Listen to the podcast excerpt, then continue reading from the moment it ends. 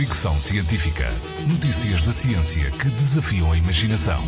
Com Isilda Sanches. O maior iceberg do mundo, com 4 mil metros quadrados de extensão, 400 metros de altura e milhões de toneladas de peso, soltou-se do fundo do oceano e está em movimento.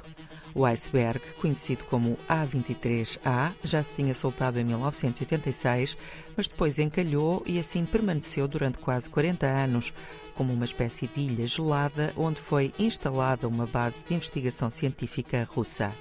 Agora, depois de ter perdido massa pela ação das alterações climáticas, o iceberg está novamente em movimento e rápido, levado por ventos e correntes na direção do Atlântico Sul. Segundo os cientistas, está a usar a mesma rota usada pelo explorador britânico Ernest Shackleton em 1916 para escapar da Antártica depois do seu barco ter ficado preso no gelo. Na altura, o explorador foi para a ilha da Geórgia do Sul, a mesma região para onde se dirige o iceberg.